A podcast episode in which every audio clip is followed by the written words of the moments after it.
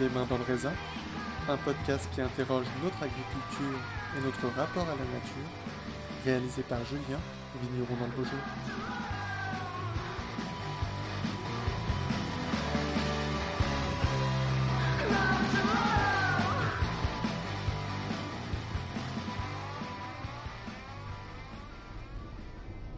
Alors aujourd'hui je suis en voiture, là je me dirige vers la gare de Mâcon-Locher.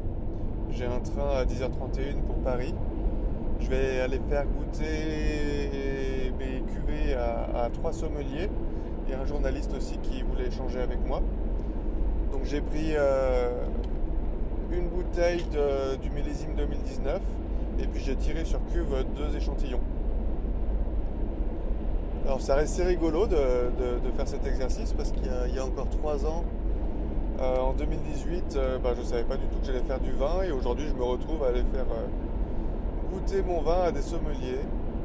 Euh, donc c'est assez, assez rigolo, c'est un peu comme un jeu, j'ai- l'impression de faire un, jeu de rôle, de vivre une autre vie. Euh, j'ai même décidé là, depuis un mois de, de quitter mon travail à côté. Jusqu'à maintenant, je travaillais dans le milieu culturel, euh, d'abord dans le théâtre et ensuite dans un grand musée lyonnais. En 2018, euh, parce que ça me trottait un peu dans la tête, alors il faudrait essayer de réfléchir un peu pourquoi. Euh, je pense que ça vient un peu de ma famille qui était des grands passionnés de gastronomie, donc le vin à table c'était toujours un peu euh, euh, quelque chose de précieux. Mais, voilà, il n'y a pas de véritable raison, j'ai pas de famille dans, le domaine viticole. Mais ça m'a toujours attiré et puis en, en 2018, euh, allez on va dire en 2016, j'avais fait des vendanges chez un vigneron de Moulin à Vent. Et puis euh, en 2018, je lui ai demandé si je pouvais pas faire quelques stages pour voir. Mais vraiment pour découvrir, voir, je me posais même un peu la question de, faire des reportages photos dans les vignes, pas, être pas forcément du côté des vignerons, mais plutôt du côté des observateurs.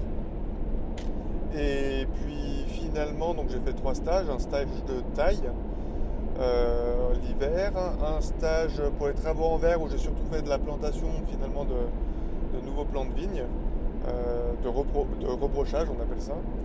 Euh, et puis j'ai fait un stage de vinification, enfin toutes les vinifications 2018 que j'ai suivies. J'ai décuvé une cuve avec, avec, avec Eric. Et puis, et puis à chaque fois dans ce stage, il y avait un- donc là je parle du, domaine Janin à, Moulin à Vent. hein, c'était un, c'est un des grands domaines référence du Beaujolais.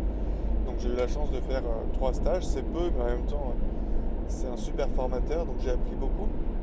Et puis dans, ce, dans ces stages, euh, sur les trois fois, ben, il y en a eu deux où il y avait un, autre, euh, une autre personne qui était en reconversion, euh, le vigneron Philippe Viette à Morgon, et qui s'installait euh, sur des parcelles à Régnier en, en 2019.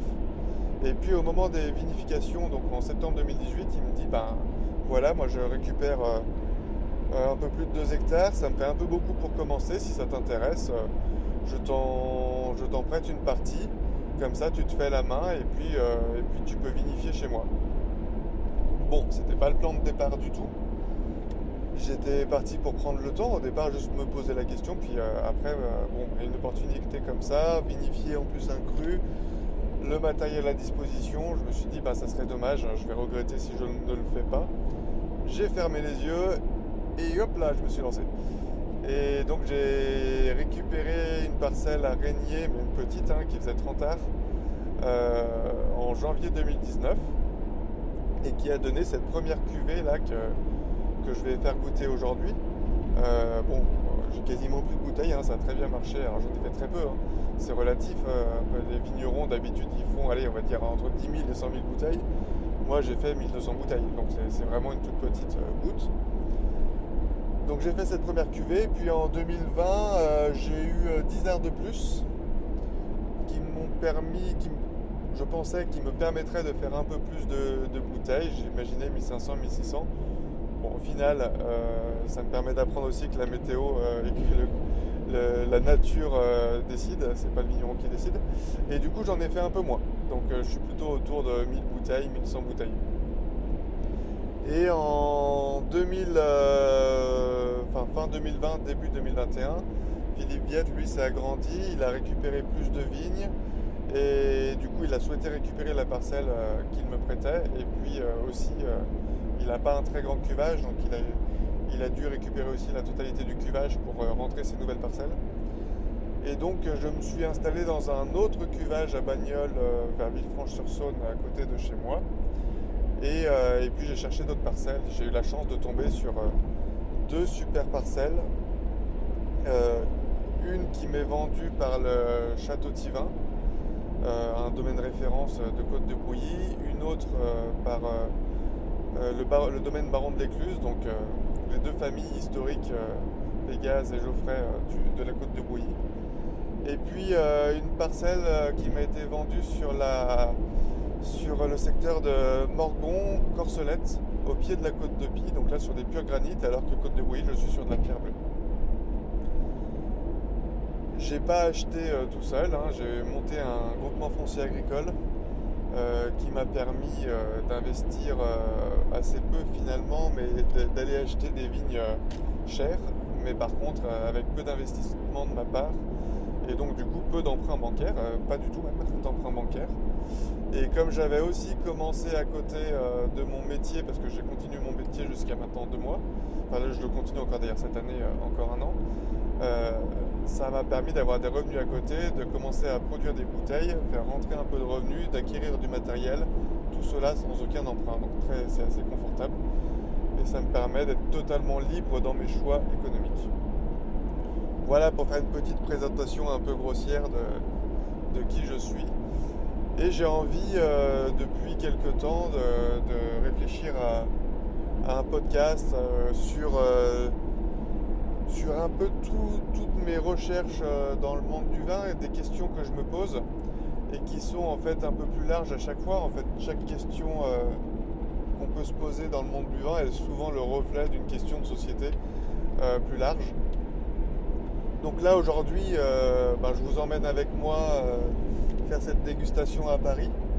Et je vais en profiter, s'ils sont d'accord, euh, pour euh, brancher mon petit enregistreur et puis poser des questions aussi au sommelier sur le goût du vin, sur euh, la standardisation qui a pu y avoir un moment. Est-ce que là on arrive dans, dans, un, dans une nouvelle dynamique où on va vers peut-être plus de complexité, on revient à des goûts plus, plus hétéroclites à voir, euh, à discuter. Euh, d'autres questions qui m'interrogent beaucoup, bah, comment on fait des accords mets et vins?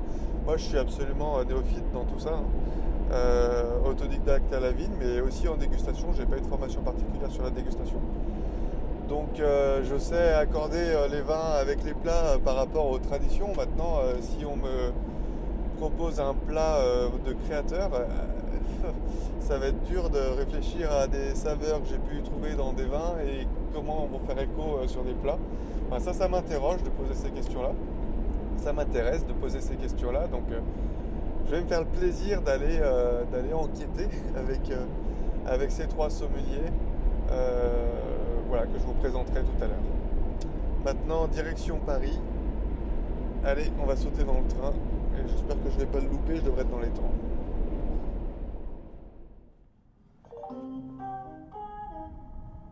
TGV Inouï, numéro 6612, à destination de Paris-Gare de Lyon, va entrer en gare, quai numéro 2. Éloignez-vous de la bordure du quai,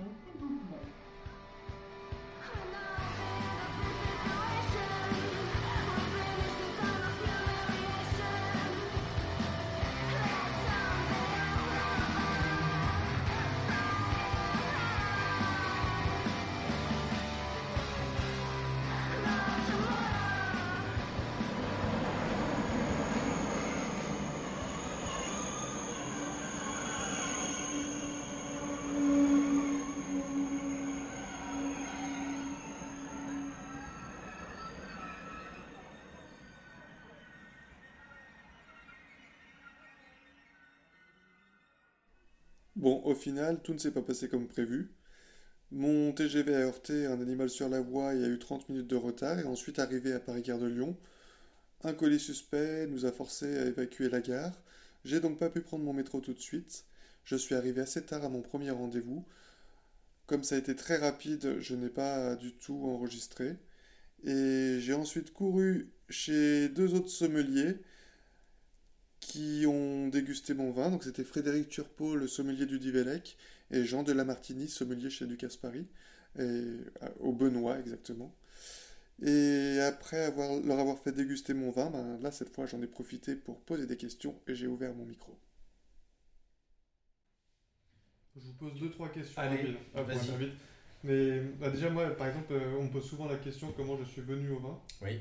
Et, je, réponds bah, maintenant j'ai réussi à, définir un petit peu mais ça vient euh, de ma grand-mère qui cuisinait beaucoup et en fait bah, le repas c'était euh, ce qui avait un peu plus solennel on parlait tout le temps de recettes sans arrêt. Mm. Et à côté, il y avait le grand-père qui servait le vin. Et, et vous, du coup, ça, comment vous êtes. Enfin, vous, avez pas, vous venez pas de famille vigneronne au départ, j'imagine? Non, du tout. Du coup, ça vous est venu comment Frédéric euh, Vas-y, Jean.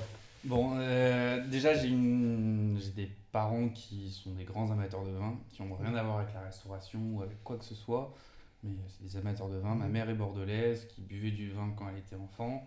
Euh, mon père est périgourdin, mais il avait du vin à table aussi enfant, et mon grand-père avait une énorme collection de, de vins, pas forcément toute qualité d'ailleurs, mais euh, il avait vraiment une très grosse cave,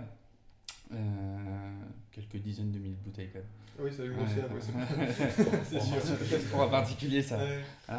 Et puis, puis moi, j'étais passionné par la restauration et j'ai fait, j'ai fait mes études dans la restauration. J'avais pas envie de m'arrêter, j'avais toujours cette attirance vers le vin. Euh, et puis euh, j'ai commencé la restauration en tant que cuisinier.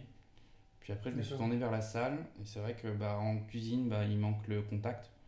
En salle, il manque euh, toucher le produit. enfin, je sais pas comment l'exprimer, mais cette relation avec le produit, on l'a pas. quoi. On est, c'est méchant de le dire, mais on est porteur d'assiette.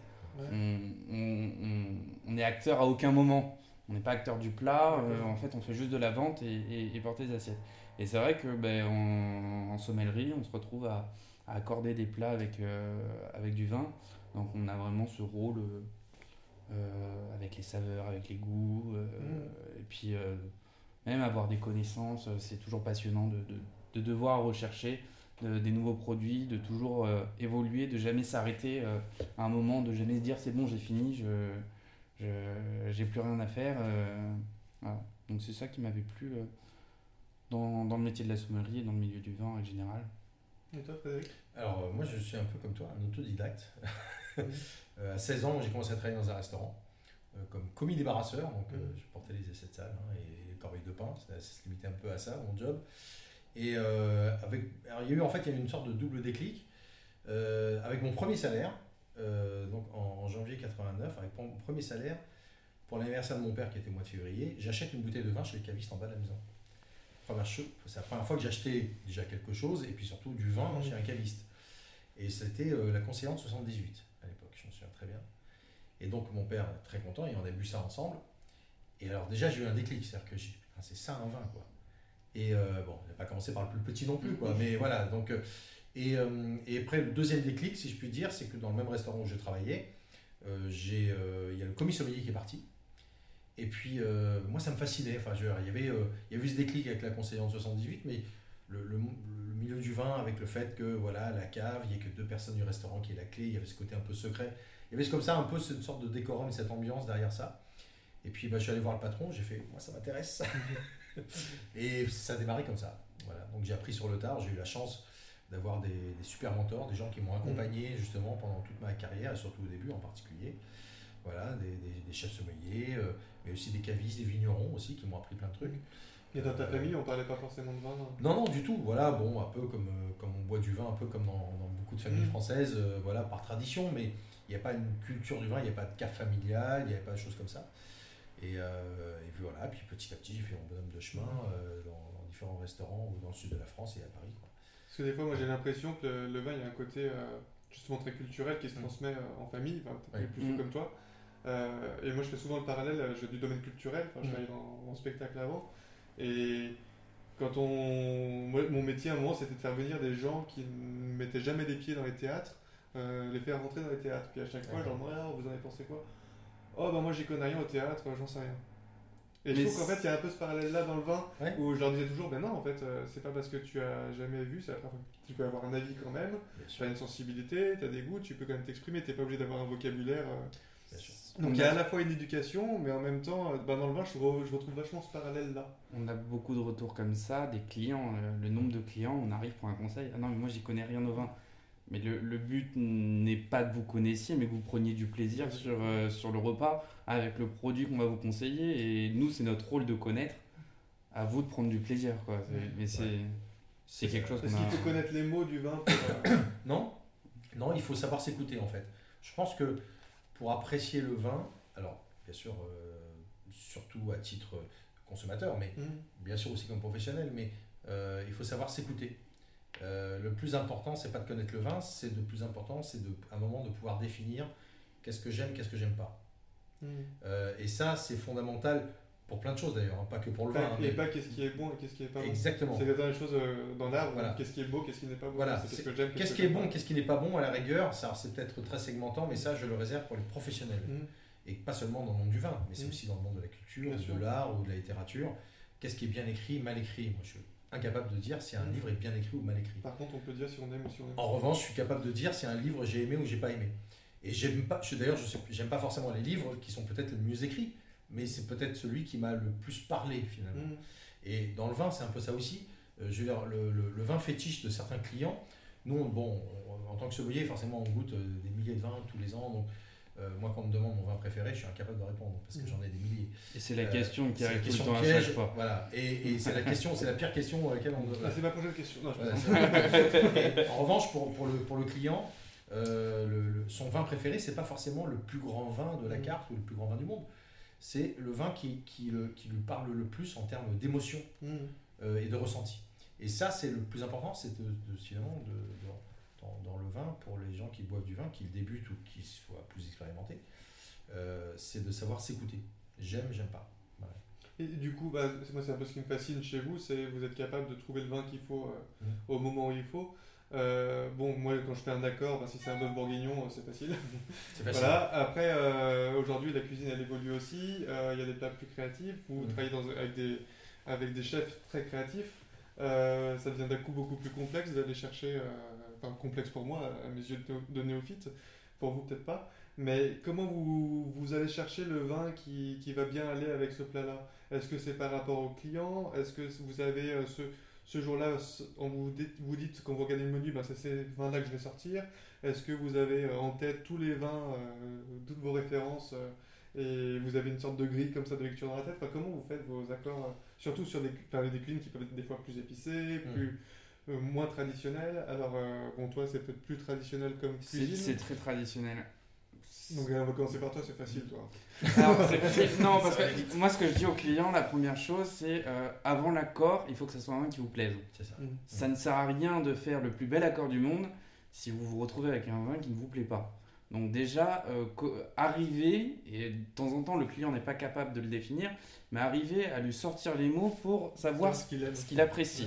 Donc en, en essayant par deux, trois euh, manières de, de- Voilà. Après, l'accord, euh, moi en tout cas, de ce qu'on m'a appris, euh, avant les aromatiques, avant quoi que ce soit, c'est une question juste d'équilibre. euh, une question d'équilibre, donc euh, d'acidité, d'amer, de, sucré, de salé. La- L'aromatique, que la papaye s'accompagne avec la fraise, bah, c'est secondaire, ça, Mm. on y arrivera par la suite, mais, mais qu'on ait une balance, quelque chose qui fait qu'on qu'on retrouve par exemple un, chocolat très amer, on va mettre un vin assez, assez acide et pourquoi pas un- avec une certaine sucrosité pour justement avoir une balance et avoir un équilibre. Et c'est comme ça qu'on crée l'accord. Enfin, c'est de la manière dont j'essaie de procéder avec Mais les t'as en clients. tête un peu dans tes références euh, J'ai en tête vin acide, sucré? bah, après, oui, voilà. Après, euh, moi, je fonctionne. J'ai les vins qui sont dans ces catégories. Et, euh, et Tu fais après. goûter au chef avant ou pas? Alors, euh, ça, c'est important, oui. Quand, déjà, quand il y a un nouveau plat. Euh, alors, on ne peut pas ouvrir, euh, notamment pour des raisons financières, on ne peut pas ouvrir des bouteilles comme ça euh, Mmh, dans un restaurant. Mais quand, le, le, quand la chef, parce que nous, c'est une chef, Mmh. fait un nouveau plat, met une nouvelle chose à la carte, en règle générale, pendant les tests, le directeur et moi, on est conviés pour goûter, et en même temps, on fait des tests avec les vins qu'on propose au verre. Mm. Donc ça permet déjà d'avoir un, un premier aperçu. Et, et puis ça permet aussi de former bah, lorsqu'il y a des apprentis sommeliers, lorsque, voilà, de leur montrer justement, bah, on regarde, goûte et dis-moi ce qui va le mieux. Parce que le plus simple pour dire le, ce qui est le plus agréable avec, avec ce nouveau classe, c'est que tu goûtes et que derrière, toi, tu me dises qu'est-ce qui est bien, qu'est-ce qui est pas bien. Mais au départ, toi, tu fais, comment tu fais Alors, nous, alors, moi, je travaille dans un restaurant qui fait, on travaille que des produits de la mer, hein, que des poissons et des produits de la mer. Donc, il y a cette singularité aussi, même si, finalement, sur l'offre, la carte des vins est quasiment moitié blanc, moitié rouge. ça, c'était pour moi un aspect philosophique important, déjà, de se dire que un client qui veut un vin rouge sur un poisson, euh, il faut aussi qu'il lui aussi a droit à du choix. Mm. c'est bien beau d'avoir 50 pulls hachés, mais si c'est pour avoir juste une seule côte rôtie, un seul pauillac et un seul côte de brouillis, euh, quel est mm. l'intérêt mm. Donc d'avoir aussi quand même un choix. Euh, et c'est vrai que déjà l'écoute du client est primordiale, c'est-à-dire que avant de se dire bon bah tel vin va sur tel plat, qu'est-ce que le client veut? Et parfois, moi je suis confronté régulièrement et ça me dérange pas, au contraire, le client qui me disent, alors parfois ils me le disent presque du bout des lèvres, ils osent pas, ils ont presque honte dire je préférais du vin rouge moi sur, le, mhm. sur tel plat de poisson ou tel plat voilà. Donc euh, donc après c'est là où je, je, je, dois justement déjà ajuster déjà la sélection au départ pour avoir des vins aussi adaptés. Je ne cache pas qu'il y a des vins que j'ai sur la carte qui ne sont pas forcément adaptés à notre cuisine. Mais on a un peu aussi après un peu une, une obligation entre guillemets dans un restaurant étoilé Michelin il y a des vins avoir des étiquettes voilà il y a des vins qu'on est obligé d'avoir même si finalement euh, qui ne correspondent pas forcément à la cuisine que l'on propose mais parce que euh, ça fait partie du standing et des, mm. codes euh, préécrits, si je puis dire, de ce, d'un établissement étoilé parisien. Et bon, on s'en contente et on fait avec. Et puis voilà, c'est pas très grave, c'est des vins qu'on vend jamais. Il y a des vins mm. en 4 ans et demi au Divelec que j'ai jamais, j'ai pas vendu une bouteille. Parce, mais voilà, mais donc sur, sur, l'accord, c'est d'abord bien sûr avant tout d'écouter le client.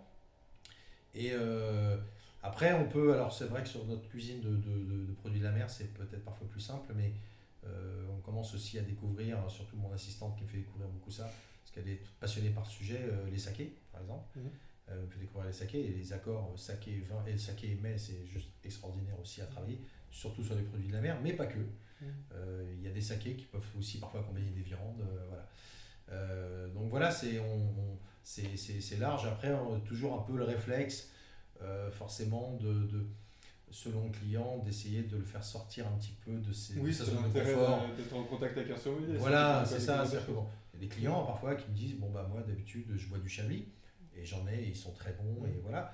Bon, bah, si vous aimez chablis, on peut s'aventurer sur des choses, pas de faire un grand écart, mais on peut s'aventurer sur d'autres choses aussi. Voilà, sur euh, pourquoi pas un OC du reste, je sais pas, au mmh, hasard, comme ça. Euh, voilà, il y, a plein de possibilités. Donc, euh, donc voilà, les, les, accords, de toute façon, c'est jamais fixe, c'est jamais figé. Mmh. Euh, et c'est vrai, comme disaient Jean, euh, l'écoute du client, de toute façon, c'est primordial. Quoi. Euh, il prendra toujours plus de plaisir avec un vin qu'il aime. Moi-même, je suis un très mauvais exemple d'accord mes vins. Au restaurant, je prends le plat que j'ai envie et le vin que j'ai envie. Et mhm. parfois, ils ne sont pas du tout en corrélation. Mhm. alors après, j'ai peut-être un palais. C'est pas pour autant qu'on n'a pas de plaisir. bien sûr, au contraire, voilà, c'est c'est comme ça. Je, donc, je suis un mauvais élève de moi-même pour ça. Euh, autre question, on a, assisté à un moment à une sorte de standardisation du goût où on était, on voulait des vins plus boisés, plus costauds, plus amples. Et aujourd'hui, on est en train d'en sortir un petit peu, j'ai l'impression. Et est-ce que vous, vous sentez ça euh, avec les, clients? Est-ce qu'ils continuent à vous demander euh, Bordeaux, Bourgogne ou, ou Vallée du Rhône Ou ils sont prêts à aller s'aventurer un peu sur la Loire, un peu sur d'autres choses? Sur le Jura. alors, il y, a un effet. alors, je peux aussi. C'est euh, sans, sans, sans, vouloir me fâcher avec qui que ce soit, mais il y a quand même un effet générationnel. Mhm. Alors, moi je parle de notre clientèle euh, parisienne, mhm. etc. Hein, donc après, il faut pas généraliser. C'est quelle génération qui vient Alors voilà, sur, par exemple, génération 50 ans et plus, on est quand même souvent dans, dans, dans un choix assez classique. Des grandes appellations connues et reconnues on parlait de Chablis, mais ça peut être, euh, ça peut être Chassagne Montrachet, ça peut être euh, Pauillac ou autre chose. Euh, on est quand même souvent dans des codes comme ça, un petit mm. peu écrits, et écrits souvent depuis longtemps. Quelqu'un qui a 50 ans, souvent boit un peu les vins qu'il a appris quand il avait 20 ans. Donc il a appris des vins. Il a appris les vins, il a eu la culture du vin il y a 25-30 ans.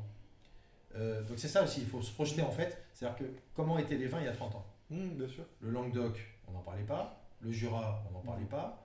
Vallée du Rhône, c'était quand même très hétérogène. Il n'y a pas euh, autant de choix que maintenant et de diversité.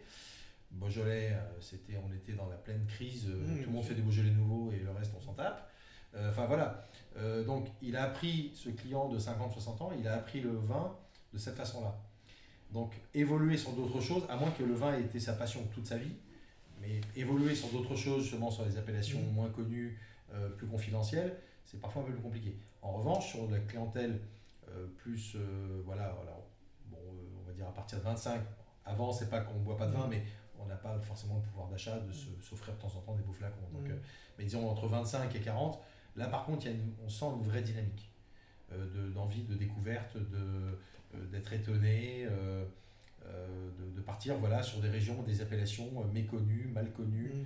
euh, émergentes euh, pour certaines, euh, etc. Toi, tu le sens aussi, ça ou... Moi, c'est différent. C'est, enfin, de l'étoilé, mais c'est. euh, C'est des touristes qui viennent euh, on a découvrir Non? beaucoup de, voilà, on a une- essentiellement une clientèle. Enfin, avant le, con- premier confinement, on avait une clientèle essentiellement étrangère. Mm. Euh, Donc eux, ils le, travail là maintenant va être de reconquérir une clientèle française. Mm. Mais c'est vrai que la clientèle étrangère, bon, euh, elle connaît, euh, elle connaît la France par le vin et euh, Mm. qui dit vin en France veut dire essentiellement Bourgogne et Bordeaux. À la rigueur, un peu de vallée du Rhône, mais euh, l'Alsace, le Languedoc, euh, la Provence, le Sud-Ouest, ça on connaît pas. Donc, euh, donc c'est vrai qu'on a une carte des vins d'ailleurs qui est plutôt à cette image. Euh, Languedoc, on en a vraiment très peu. L'Alsace, quand, on en vend, ben, on peut ouvrir une bouteille de champagne. C'est bon à savoir, hein. Mmh. C'est-à-dire que si tu bois une, bouteille d'Alsace, Benoît, t'as le champagne offert derrière. Non, mais- le, le- le Val de Loire, c'est jamais quoi. Je- jamais je vends des vins de, Loire quoi. J'ai pris un Statera de chez Oui, ouais. ça va être le, le client du mois qui me prenait. De Parisiens. Ouais, c'est ça. Non, mais c'est- et, et, et pourtant, Ouais. voilà, on, on- on peut, on, on pourrait s'amuser. Ouais, Euh, la première chose que j'ai fait en arrivant au Benoît, euh, c'est de virer tous les, tous les vins étrangers. Ouais. Euh, il y en avait quelques, Mmh. pas grand chose, hein. on Mm. avait quelques vins étrangers. La première chose, ça a été de les vendre à un autre restaurant Mmh. parce que parce qu'on a des vins qui, qui s'abîmaient, qui, enfin, qui tournait pas. Et Ah, qui sûr. pas. De on toute façon, a- oui, un, un touriste à Paris, Il vient pas Il vient. il- non mais voilà, un touriste chilien à Paris, il vient pas boire du vin chilien. Non, Mais sûr. même, Euh, il vient boire des vins français. Donc, Mais euh, même un Français qui vient dans un bistrot aussi authentique que. Bien sûr. euh, Ah non, mais j'avoue que je, je pense que j'aurais la même démarche en fait. Je viens visiter, revisiter les plats de la cuisine traditionnelle française, peut-être un, alors on va pas, on va- un- On a- un vin traditionnel aussi, entre guillemets, on va dire. Mais On avait des vins, par exemple, euh, on fait euh, chaque année, genre je, je ne saurais pas pourquoi, on fait son ziving. Donc on fait avec euh, voilà, plat traditionnel. Euh. Donc du coup, on a des vins qui viennent de l'Oregon. C'est des vins de chez Drouin Ouais. qui viennent de l'Oregon. C'est magnifique, c'est très bien fait. Mm. Mais passé 5 ziving, le vin, on est sûr qu'il ne va plus bouger. Quoi. Ouais. C'est... Donc, euh, donc voilà, c'est vrai qu'on on a cette idée de rester. euh, ça sert à rien de partir sur des choses euh, un peu particulières. euh, autant rester sur ce que le client désire. Mmh. Ouais, bien sûr. Et après, comment on peut essayer de démocratiser un peu euh, ces autres vins ou ces autres goûts? Euh, Je trouve qu'on a eu un peu, bah, voilà, un moment de standardisation, donc c'est aussi peut-être cette génération un peu plus âgée qui a, qui a vécu ces, qui a, qui a eu ces habitudes-là. Mm. En même temps, après, il y a une, hégémonie culturelle euh, où on veut des, des, des vins plus faciles. euh, la majorité des gens aujourd'hui mangent des, une cuisine un peu facile, euh, un peu sucrée, douce, alors que peut-être les codes, ben, on revient à la mer, la mer, euh, et l'acide. Moi, je trouve que les, les codes de la cuisine française, c'est l'acidité, l'Italie, c'est l'amertume. Euh, on a les épices, la culture des épices ailleurs, et le doux sucré pour les anglo-saxons. En vrai, il y a des. Et en même temps, on assiste à une cuisine qui se métisse euh, de plus en plus. Euh, Oui, des vins qui sont de plus en plus ouverts et qui vont aller chercher euh, plus. Enfin, alors, il y en a eu, toujours eu des, des vins atypiques. Mm. Mais je pense qu'on a à la fois euh, un mouvement qui va vers plus de diversité et en même temps une majorité qui reste sur des choses simples. euh, et comment Oui. on peut faire pour aller euh, Mais en même temps, démocratiser tout ça? Comment on peut être. euh, Et, La révolution et- et culturelle en même temps, à, à l'heure actuelle, à l'heure actuelle, alors pas de, j'ai pas bien sûr de stats ou de chiffres, mais les vins atypiques représentent sur le volume global de production une, enfin, une infime partie. Ouais. Alors, les vins atypiques, après, il faut déjà définir ce que c'est, mais je veux dire, voilà, mais même si on parle des, aller des très bons Languedoc ou Mais comment on initie ou au des vin du Jura sont pas des- on voilà. prend le cas du Jura comme ça. Voilà. Faut pas Mais en même temps, en même temps, comment on leur initie si, comme- si- sans même prendre l'échelle nationale, si euh, tous les Français qui boivent du vin se mettent à boire du Jura, euh, dans trois mois, il n'y a plus de vin du Jura à vendre. Il y a- Oui, bien il y a- sûr. donc, Mm. c'est-à-dire qu'en même temps, Même moins de 3 Euh, mois. non, non, trois mois. Non, mais c'est-à-dire qu'en même temps, je trouve que pour l'instant, on est encore dans une zone justement relative, très relative, mais d'équilibre, où justement les vignerons atypiques, quelle que soit la région, il y a le Jura bien sûr, mais en Loire aussi, il y a plein de vignerons très Mhm. créatifs qui font des choses euh, assez étonnantes. On est encore sur une phase d'équilibre où quand on en veut, on en trouve. Alors, on peut peut-être pas acheter trois palettes, mais on peut avoir Mhm. quelques bouteilles, quelques caisses, si on est un restaurant ou un caviste. Euh, on a une clientèle, on a suffisamment de clients à l'écoute de ce type de vin, et pas trop non plus. Euh, je sais pas, moi, un exemple, tiens, Brotodo, on en parlait tout à l'heure, euh, voilà.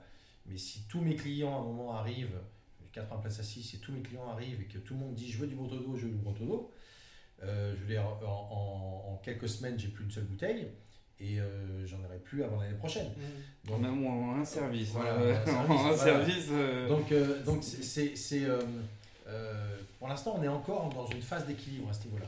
Où entre l'offre des vins atypiques et la demande des vins atypiques, on est encore pour l'instant dans une forme d'équilibre. Et moi, je pense que, moi, j'espère presque que cet équilibre Il finalement reste. va rester. Je, je, je, je veux pas, alors c'est en tant que sommelier, hein, encore une fois, moi je veux pas euh, de- que, que tous les vignerons français euh, soient tous déclassés en vin de France avec, euh, et qu'ils fassent tous euh, des vins atypiques ou à planter des vieux cépages et des machins. Non, mais c'est- ouais. un bon trousseau ou un bon pulsar. Bien sûr, Ouais, Oui. c'est pas, c'est pas Oui, pour pas- autant pas que dans les trucs, euh, voilà. borderline. bien c'est sûr, je non, non, bien sûr. Non, mais même ça, de découvrir Ouais. d'autres saveurs Bien sur sûr. lesquelles on est moins habitué. On a souvent, souvent ceux qui aiment le Bordeaux, ceux, ceux qui aiment Bien la sûr. Bourgogne, et puis après ils ont leur profil quoi. Ouais. Comment on les fait sortir de ça Comment on leur fait sortir de leur zone de confort Comme par exemple, euh, enfin, quand on va chez un étoilé, c'est quand même pour euh, être curieux et découvrir de nouvelles saveurs. Oui, mais Pas tous. Donc, euh, pas tous. Après, il y a aussi toutes les personnes qui vont en étoilé ne sont pas des grands amateurs de vin et il faut peut-être des appellations qui rassurent. Il Ouais. faut euh, des vins qui rassurent et des vins qui sont classiques dans le- leur façon d'être. Les vins originaux, atypiques, euh, c'est génial et il en faut pour les personnes qui sont amateurs, qui ont envie d'essayer de nouvelles choses, qui sont passionnés par le vin et qui, euh, qui ont justement cette envie de, de- découvrir toujours autre chose. Et, euh, et voilà. Donc, le classique pour moi est essentiel parce que en fait peu de monde en soi en France même si on est le pays du vin peu de monde s'y connaît vraiment et euh, Et Heureusement que vous êtes là. non heureusement qu'on est là oui après nous c'est notre passion donc, Ah, euh, donc on est là pour ça mais Ah, avec si, euh, si- si tout le monde s'y connaissait en vin, on serait au chômage. hein. C'est Oui. pour ça que j'ai heureusement que vous êtes là. Mais- parce que du coup, mais, on peut mais c'est vrai que le vin c'est en même temps un milieu qui passionne et en même temps on a l'impression de pas s'y connaître Ouais. Euh, quand on est sur une grande table et qu'il n'y a aucun amateur de vin, enfin qu'il n'y a aucun professionnel du vin, quand on sait qu'on est sommelier, bon bah euh, les questions elles fusent quoi, euh, et, euh, Ouais. et comment ça fonctionne, etc. bah, Non, mais après, c'est vrai qu'il y a plein de techniques pour amener aussi les gens à découvrir. Alors, bien sûr, la technique du vin au verre, mais encore même le vin au verre, il faut aussi. euh, il y a presque plein de, jeux- de cartes à jouer. C'est vrai que par exemple, quand moi je vois, j'ai une douzaine de vins blancs au verre. Forcément, je fais Mm. tout le poisson et mer, donc il faut quand même un choix quand même au, au verre en, en blanc. Une douzaine de blancs. En moyenne, hein, en moyenne j'ai toujours sur les 12 blancs, j'ai 6 appellations alors euh, connues, reconnues, classiques, euh, bankable. Et 6 au contraire, vins qui sortent un petit peu de la marge. Voilà, alors que ce soit euh, Jura, mais ça peut être. euh, j'ai un copain euh, à côté de Montpellier qui fait des wrestling, enfin des Mmh, trucs un peu barrés comme ça. Voilà. Je joue aussi beaucoup, alors ça c'est un outil marketing, mais il faut aussi savoir utiliser ce genre de- de- d'outils. Que par exemple, en, en particulier sur wrestling de, de- de Montpellier, euh, j'ai demandé à mon ami Vigneron de me le faire en magnum. Quand tu arrives avec un magnum de wrestling comme ça, en Mm. salle, même si c'est un wrestling de Montpellier, Ça en jette. c'est quoi C'est machin, on peut goûter? Voilà. Il y a, Ouais. c'est, c'est- c'est tout bête, mais je veux Ouais, dire, il y a un rapport à ça euh, qui, qui- qui est important. Et il faut utiliser finalement, euh, il, faut, il, faut, il, faut, il faut utiliser toutes les armes que l'on, que l'on a pour pouvoir justement à un moment. Alors après, dans une ambiance plus décontracte, ça peut être. Euh, parfois, il y a un restaurant, des brasseries, euh, le vin du mois, le coup de cœur du sommelier, le machin. Mm. Il ne faut pas hésiter aussi à utiliser un peu ce genre de, de- d'artifice. Je trouve que les vins en Mais verre, c'est ce qu'il y a de plus. Mais le vin en verre, c'est ce qu'il y a de plus. Voilà. C'est- le- le plus- Et une ça nous permet une de. évolution, ça, ça se faisait pas trop avant. Et, Ouais, et puis ça, c'est surtout euh, un client qui a peur, ça lui permet de lui dire alors déjà, soit je vous fais goûter avant, Ouais, ça nous on a cette possibilité, mais aussi ça lui plaît pas, au pire ce n'est qu'un verre. C'est que derrière, il va pouvoir goûter autre chose. Et, c'est vrai qu'on peut s'amuser beaucoup plus de faire goûter aussi. Ah mais bien sûr, bah bien sûr. Euh, sur une bouteille normale, je peux pas me permettre d'ouvrir la bouteille, lui faire goûter, et si ça lui plaît pas, bon ben euh, moi, c'est pour toi. Qu'est-ce qu'on en fait quoi euh Ok. Donc voilà, c'est non mais il y, a plein de, techniques. Après, bien sûr, il y a aussi l'approche client. Le... c'est parfois des clients hein, qui me disent je veux ça et à la façon dont il le dit. Mm. Il y a du ressenti, hein, il y a de l'émotionnel. À la façon dont il me le dit, je dis oui, monsieur, avec plaisir. Mm. Point. Je ne vais pas le chercher des poux de disant ah mais ce serait peut-être intéressant de goûter un truc. Non, parce que je sais que instinctivement, je sais que lui, il veut ça. Voilà, il veut ça et que si je lui propose autre chose, il va se braquer, il va dire mais qu'est-ce qu'il me raconte le machin. Bah, bon, euh, voilà. Donc il y a aussi ça, aussi beaucoup de psychologique et de d'approche client, ou en fonction un petit peu de voilà, du ressenti, la façon, c'est tout bête, mais la façon dont un client lit un vin sur la carte, mm. selon le type de questions qu'il pose, on sent qu'à un moment, il y a, il y a, il y a un endroit, il y a, il y a, une ouverture pour présenter d'autres choses ou pas. Parfois, pas du tout. Hein. Moi, mm. les clients, parfois, mais pourtant j'ai le temps, et puis il me dit je veux ça, point, ok. J'insiste pas. Sauf, non, là où j'ai le moment à dire, peut-être, c'est si parfois, involontairement, ça arrive, euh, le, client met le doigt sur un vin qui est un peu atypique peut-être à son propre appellation. Et là, et, et, là, et là, il faut quand même savoir aussi. Vous connaissez. Euh, est-ce que vous connaissez. Est-ce que vous connaissez ce producteur C'est là qu'il faut, hmm. faut utiliser les bons mots ne pas vexer le client. Mais genre un client qui va prendre, je sais pas moi, on parlait de Chablis tout à l'heure parce que c'est un grand classique, mais un Chablis chez Dovissa ou de chez Defex, c'est des Chablis qui ont, qui ont leur style, qui, hmm. affirment leur style. Euh, donc qui ne plaisent pas forcément à tout le monde. Voilà, il y a des chablis qui sont un peu plus consensuels, un peu plus grand public, là on n'est pas du tout dans le cas.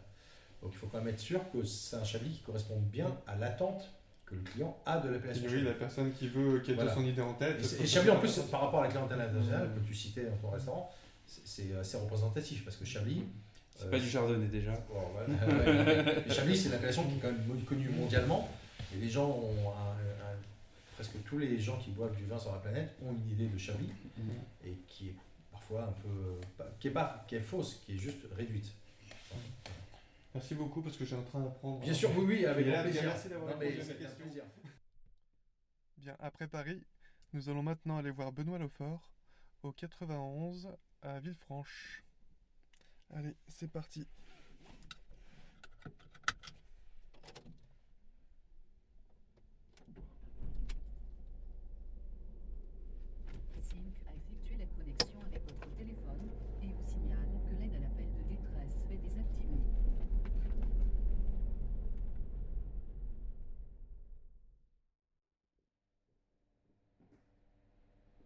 Allez, on commence.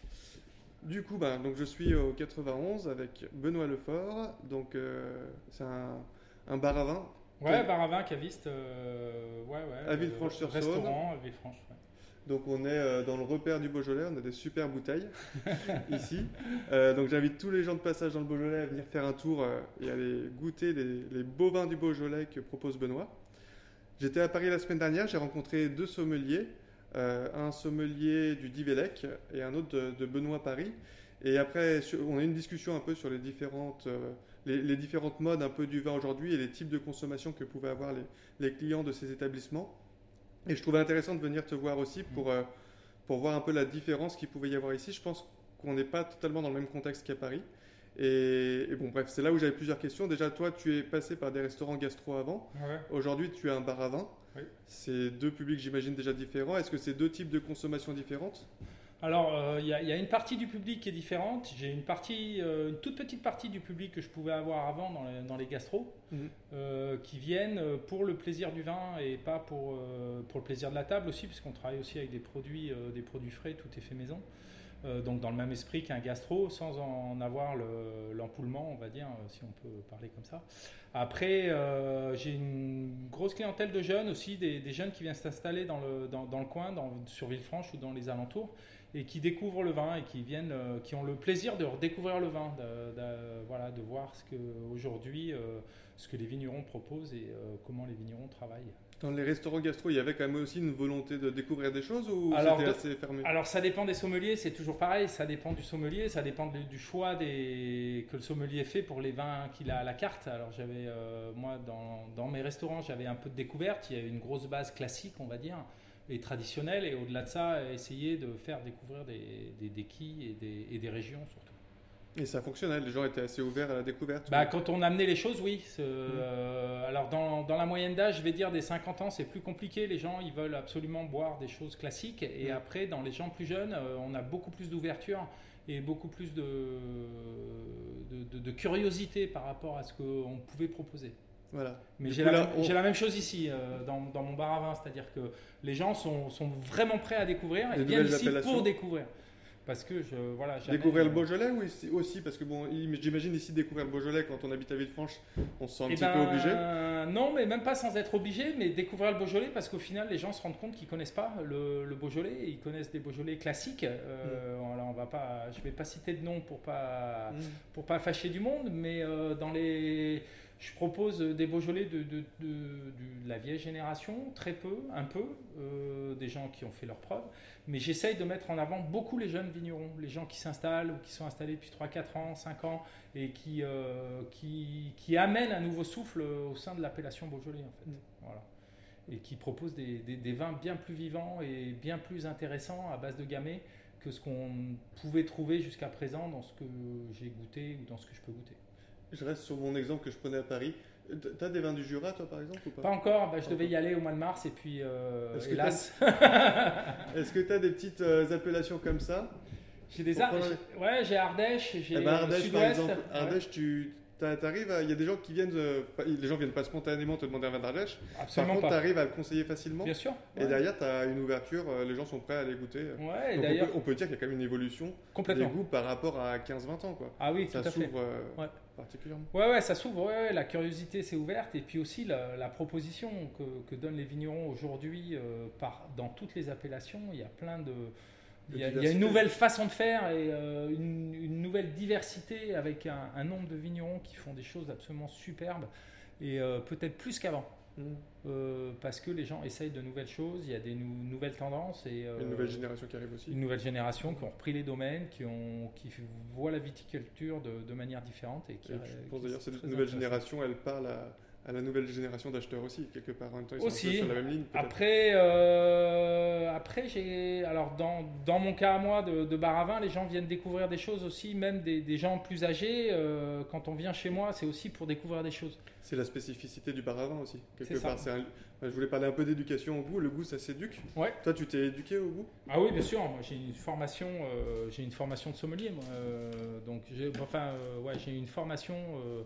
Alors, je me suis pas éduqué au goût. Je pense que j'avais le goût. J'ai juste appris à, maîtriser le goût mmh. et à pouvoir le définir.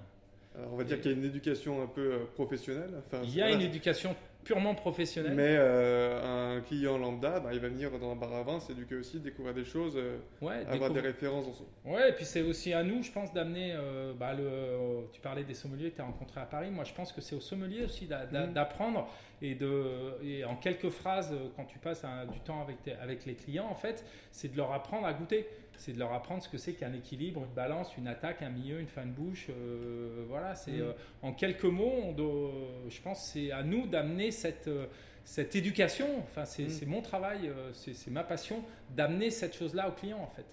Et je mm. pense que c'est à nous de le faire. Et je l'ai toujours eu fait moi en tant que sommelier d'essayer d'éduquer les gens en fait. Alors les éduquer, les, les, faire découvrir et leur apprendre à goûter en fait. Et leur apprendre leur palais. En deux trois mots comme ça, c'est quoi le goût Comment ça se compose un goût eh ben, Le goût, c'est l'équilibre en bouche. C'est ce que je, mmh. viens de t'en parler. Euh, bah, c'est l'attaque, le milieu, la fin de bouche qui crée une balance entre le, entre le, sucre, les acides, les tanins, euh, la, matière, euh, la matière de l'attaque, la matière du final, la, alors ce que les gens appellent la caudalie, j'aime bien ce mot, mais bon, c'est quoi, quoi Caudalie, c'est le, le, temps que le vin reste en bouche. La longueur. La longueur de bouche. Alors moi, je préfère utiliser la longueur, c'est bien plus euh, c'est aussi arrêter d'utiliser des mots pompeux aussi pour les clients, mais de, se mettre à, de se mettre au niveau, euh, même pas se mettre au niveau, mais c'est être dans le partage en fait de ce qu'on Mm. sait et de ce qu'on goûte pour que les, pour pas que, pour pas paraître euh, pédant, quoi. Parce que le vin c'est pas pédant, le vin c'est le partage, Mm. c'est la gastronomie, c'est l'épicurien, c'est euh, voilà, c'est ça. J'en parlais un petit peu déjà un peu plus tôt, mais euh, je faisais un parallèle avec la culture. Toi, tu as été euh, comédien Ouais, et danseur, c'est ça Ouais. Et c'est pareil, quoi, le langage pédant qu'on peut avoir autour et de rendre ça un peu inaccessible, alors qu'en fait, c'est la sensibilité qui compte avant tout. C'est ça, voilà, donc c'est se, mettre, euh, c'est se mettre au plus simple avec les gens avec qui on Mm. est, de partager un bon moment et de leur, euh, de leur offrir euh, voilà, la capacité de, de goûter et, de, et d'exprimer avec leurs mots. Après, c'est à nous de les traduire, mais que ce n'est pas à nous de leur faire dire les mots que nous on utilise techniquement et professionnellement, mais d'utiliser leurs mots et euh, de les écouter parler pour pouvoir les, les, le- leur donner un éclairage différent euh, par rapport à leurs mots et à ce qu'ils ressentent, pour leur donner le, le bon éclairage en fait. Merci beaucoup. Bah de rien. Allez, bonne journée. Merci à toi.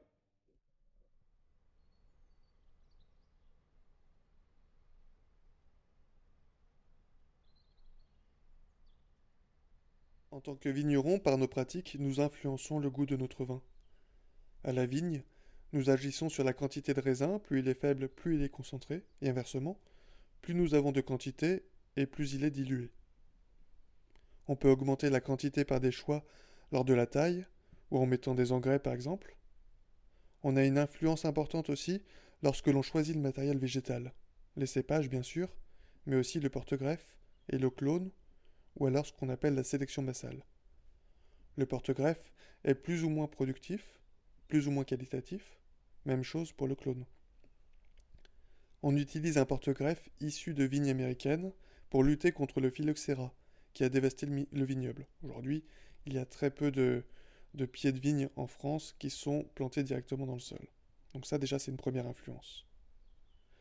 Ces dernières décennies, on utilise majoritairement des clones qui sont sélectionnés, que l'on greffe sur les porte-greffes et qui permettent d'orienter le profil du cépage. Selon le clone, on a plus ou moins de fruité, on a plus ou moins de qualité, de quantité, d'acidité, et plus ou moins de résistance à certaines maladies. Mais on a aussi une uniformisation des saveurs de chaque pied de vigne et pas de diversité génétique. Si un pied devient sensible à une maladie, à un champignon, c'est l'ensemble de la parcelle qui est en danger. Une autre technique existe, c'est la sélection massale. Après de longues observations, on sélectionne une bonne quantité de pieds dans une parcelle à partir desquels nous ferons de nouveaux plants. On garde comme ça le patrimoine génétique de la parcelle et on a plus de diversité et de complexité. Problème, ça coûte beaucoup plus cher. Il y a le choix de l'emplacement de la vigne et donc du type de sol qui apportera une grosse différence de goût. Et je n'ai pas parlé de la date de vendange, peut-être le choix le plus important du, vi- du vigneron. Alors attendre la maturité alcoolique et donc la bonne quantité de sucre et d'acidité, ça c'est un premier choix, et attendre aussi la maturité phénolique, donc la, maturité des peaux, de la rafle et des pépins. Et eux, ils apporteront tout autant de nuances. Les deux maturités, pour que ce soit compliqué quand même, les deux maturités n'ont pas forcément lieu en même temps. C'est un compromis. À la cave, nous accompagnons le vin, mais certaines opérations sont déterminantes sur le goût. Il n'y a pas de vérité, tout est possible. Chaque choix donnera un vin différent, mais sera toujours du vin. En rouge, par exemple. Est-ce qu'on vinifie d'abord en grappe entière ou éraflée Si on laisse toute la rafle, c'est-à-dire la tige, la partie verte, et bien là, on va amener plus de végétal, on va amener plus de fraîcheur. Est-ce qu'on choisit de fermenter à des températures basses ou chaudes? Si c'est chaud, on va extraire plus. Et justement, en parlant d'extraction, on peut les faire plus ou moins importantes, avec des remontages, donc c'est faire remonter le jus régulièrement, on tire le jus en bas, on le fait remonter en haut, ou des pigeages, enfoncer le marc, ça, ça va extraire plus comme une infusion de thé. On choisit la date pour décuver, plus on décuve tôt, c'est-à-dire plus on presse tôt et on fait moins de macération, plus le vin sera fruité. On choisit aussi quel contenant on va utiliser pour l'élevage. Les fûts de chêne, le béton, euh, l'inox, euh, des jarres en grès. On choisit quand mettre en bouteille, donc quand est-ce qu'on arrête l'élevage, quand est-ce qu'on décide que là c'est suffisant. Plus on fait un élevage long, plus on va avoir, euh, par exemple, des tanins fondus pour un vin élevé en bois. Donc ça a une importance aussi. Et plus le vin aussi sera de garde en général. Plus on, élève long et plus il se gardera dans le temps. Quel type de bouchon? On pourrait, quand on utilise par exemple un bouchon en liège, bon, vous connaissez tous le fameux goût, de bouchon, mais le liège, peut avoir aussi une légère influence sur le goût du vin. Donc c'est énormément de possibilités, et c'est ce qui fait, moi, je trouve, la beauté de ce métier. Il y en a pour tous les goûts. C'est la fin de ce premier podcast. J'espère qu'il vous a plu. Parlez-en autour de vous. Lors des prochains épisodes, nous parlerons climat, biodiversité, tanins, levure, de l'agriculture biologique, des sols, de notre rapport à la nature et encore plein d'autres thématiques à venir. Je ne vous promets pas un épisode toutes les deux semaines, il y aura de l'irrégularité, de l'amateurisme, mais surtout il y aura beaucoup de bonne humeur et des invités passionnants. C'était Les mains dans le raisin, à très bientôt pour un prochain épisode.